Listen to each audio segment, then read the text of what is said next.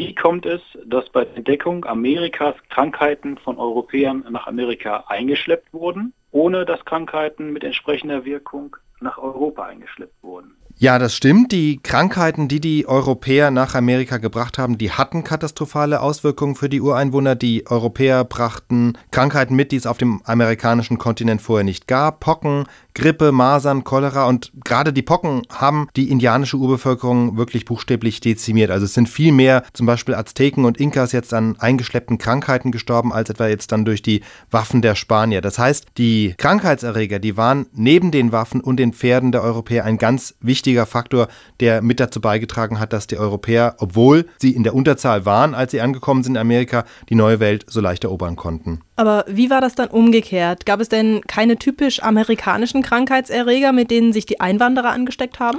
Also es kann sein, dass es auch in Amerika Erreger gab, die den Europäern zu schaffen machten. Es könnte zum Beispiel sein, das ist noch nicht so ganz geklärt, dass zum Beispiel die Syphilis ein Import aus Amerika ist.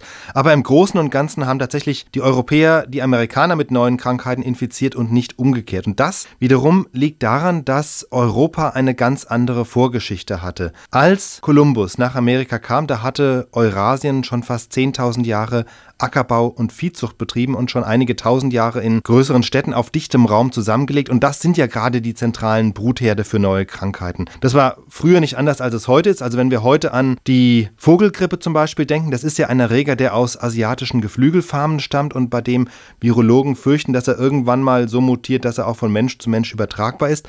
Und das war im Grunde früher auch so. Also überall dort, wo eben Menschen auf engem Raum leben und das noch zusammen mit Tieren, da entwickeln sich aus harmlosen Viren und Bakterien eben oft lebensgefährliche Erreger, wie eben die Pocken oder die Grippe.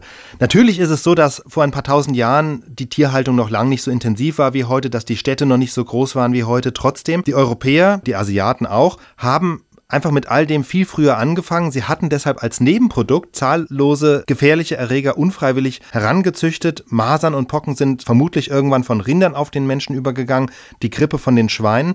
Und das alles gab es im vorkolumbianischen Amerika nicht. Die Inkas, die Azteken und andere amerikanischen Kulturen, die hatten zwar auch ausgeklügelte landwirtschaftliche Systeme, aber eben längst nicht so lange. Und gerade was die Tiere angeht, war das alte Amerika einfach nicht mit züchtbaren Tieren gesegnet. Die Tierzucht in der alten Welt, also bei uns, hat angefangen irgendwann mit Rindern, Schafen, Ziegen und Schweinen vor 10.000 Jahren. In Südamerika gab es letztlich nur das Lama und in Mexiko den Truthahn und beide wurden jetzt nicht in so riesigen, dichten, großen Herden gehalten. Und das alles führte eben dazu, dass die Europäer nicht nur Krankheitserreger im Gepäck hatten, sondern dass sie in ihrer Geschichte auch schon einige Epidemien durchgemacht hatten. Man denkt an die Pest im Mittelalter.